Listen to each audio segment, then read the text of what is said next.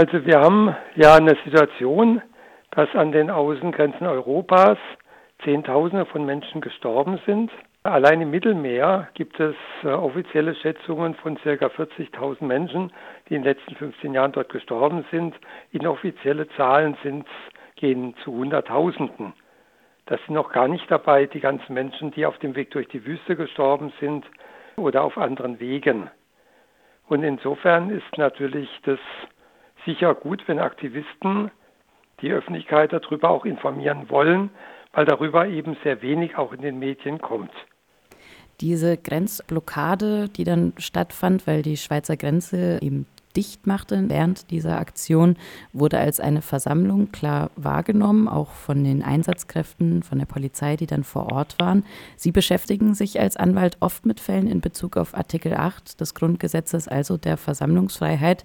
Sehen Sie in den letzten Jahren auch in Bezug auf Formen des Aktionismus wie eben dieser Blockade eine höhere Einschränkung dieses Rechtes? Äh, ich hole mal ein bisschen aus.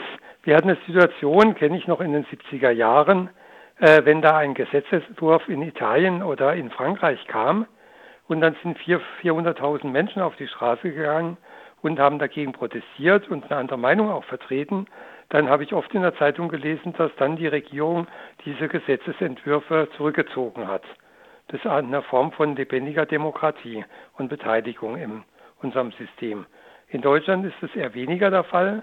Und hier haben wir sogar die Situation, äh, dass gegen das Freihandelsabkommen TTIP 250.000 Menschen vor circa zwei Jahren in Berlin demonstriert haben und zum Beispiel in der örtlichen Presse die immerhin ein Einflussgebiet von 500.000 Menschen hat im Raum Karlsruhe, kam darüber irgendwie ein Halbsatz bestenfalls. Das heißt, wenn Menschen dann auf die Straße gehen, und das ist ja, das kostet Geld, da muss man den ganzen Tag hinfahren, und in den Medien kommt dann diese Position nicht mehr vor, dann müssen sich Menschen natürlich andere Sachen einfallen lassen, dass sie überhaupt in den Medien wahrgenommen werden und damit auch ihr Anliegen in die Öffentlichkeit tragen können. Und insofern haben sich natürlich schon auch äh, Aktionsformen verändert, weil es offensichtlich nicht mehr ausreicht, wenn 250.000 Leute, das ist gigantisch, sich da versammeln in Berlin. Äh, wenn da eben das überhaupt kein Presseecho mehr hat, dann gibt es eben plakativere Aktionen, wie zum Beispiel eben auch hier an dem Autobahnübergang Richtung Schweiz. Vom Staatsanwalt kam die Argumentation, dass Versammlungsfreiheit ihre Grenzen auch hat, nämlich wenn es zu einer Form der Nötigung kommt, welches in diesem Fall die Tatsache war, dass manche Menschen im Stau vor der Grenze stehen mussten und somit gezwungen worden seien, an der Versammlung teilzunehmen. Wie bewerten Sie diese Auslegung? Naja, vor zwei, drei Wochen stand ich auch eine halbe Stunde im Stau weil da war ich mit dem Auto unterwegs und da war wohl eine Demonstration. Da musste ich halt warten, bis sie vorbei war. Ich muss jetzt ehrlich sagen, ich fühle mich jetzt nicht genötigt und ich habe dann im Nachhinein erfahren, dass ich eigentlich äh, die Ziele, wofür da demonstriert wurde, auch ganz gut fand. Aber selbst wenn mir da nicht alles gepasst hätte, denke ich, das gehört auch zu einer Demokratie. Ich meine, bei jeder Demonstration müssen Leute warten, können Straßenbahnen mal nicht fahren und ich denke, damit kann man leben. Äh, ich meine, wenn man das mal vergleicht mit den tausenden Toten im Mittelmeer, dann denke ich, äh, dies ist doch die Relation, die da war. Und insofern ist es mit der Nötigung, müssen wir dann ein bisschen differenzierter betrachten. Weil dieselbe Situation, wie gesagt, ist bei jeder Demonstration wie bei dieser auch.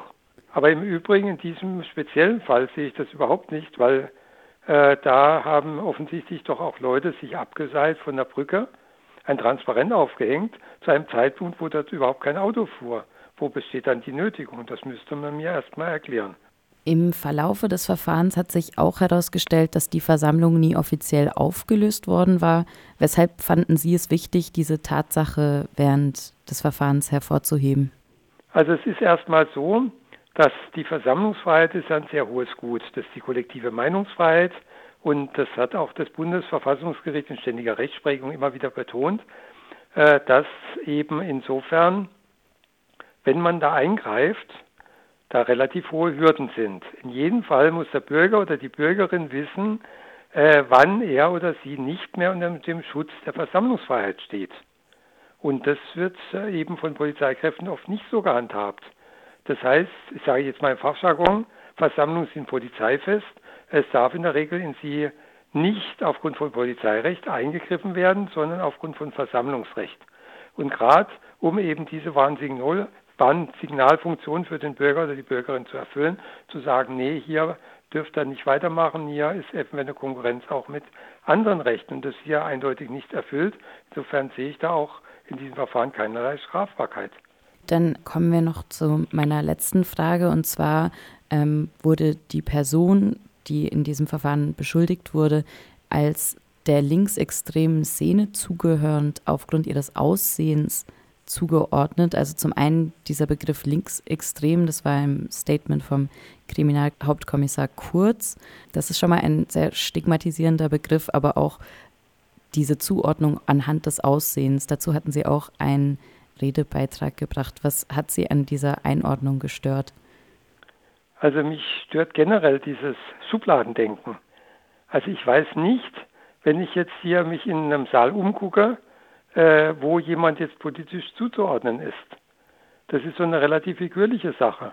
Wenn es da Leute gibt, die eben zum Thema Antirassismus oder Sterben an den Außengrenzen demonstrieren, das können Leute sein aus dem kirchlichen Spektrum von unterschiedlichen Religionen, es können Leute sein aus dem antirassistischen Spektrum, das können zum Beispiel auch Leute von der CDU sein, das können zum Beispiel Nonnen sein, äh, die in der Regel nicht dem linksextremistischen Spektrum in Anführungszeichen zuzuordnen sind, wie zum Beispiel in Bayern, die zum Beispiel die bayerische Staatsregierung aufgrund ihrer unsäglichen Politik gegen Asylbewerber und Bewerberinnen und Migrantinnen scharf kritisiert haben, die eigentlich normalerweise die CSU wählen, viele davon.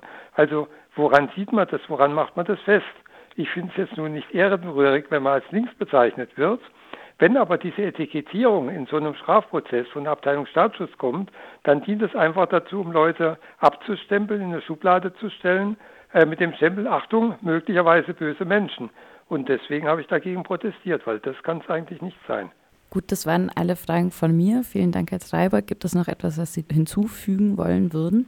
Also ich denke, dass praktisch äh, bezüglich jetzt Aktionsformen, Öffentlichkeit, äh, ich würde mir wünschen, dass die Medien nicht nur in aller Breite über irgendwie so eine Königshochzeit äh, in epischer Breite da berichten und das für sehr wichtig finden, was ich jetzt nun überhaupt nicht wichtig finde für den Lauf der Menschheit, sondern eher berichten würden über solche Sachen, die wirklich alle betreffen sollten, nämlich so ein Außen, Sterben an den Außengrenzen, über Kriege, über die Besetzung zum Beispiel von Rojava und den Auswirkungen, die es dort auf die Menschen hat, bezüglich äh, übrigens auch auf die Frauen. Solche Fragen, denke ich, da müsste darüber mehr berichtet werden. Äh, und auch wenn Menschen eben zu solchen Themen auch Öffentlichkeitsarbeit machen, sollte das eher aufgegriffen werden äh, von den Medien, wie das ja auch Radio Dreiecksland macht. Und insofern denke ich, äh, sollte man die Leute nicht zwingen, immer noch mehr plakativere Öffentlichkeitsaktionen zu starten. Eigentlich müsste es ausreichen, so wie eingangs mein Beispiel, die Leute gehen auf die Straße massenhaft und machen deutlich, dass sie bestimmte Maßnahmen der Regierung nicht wollen und darauf wird dann entsprechend reagiert.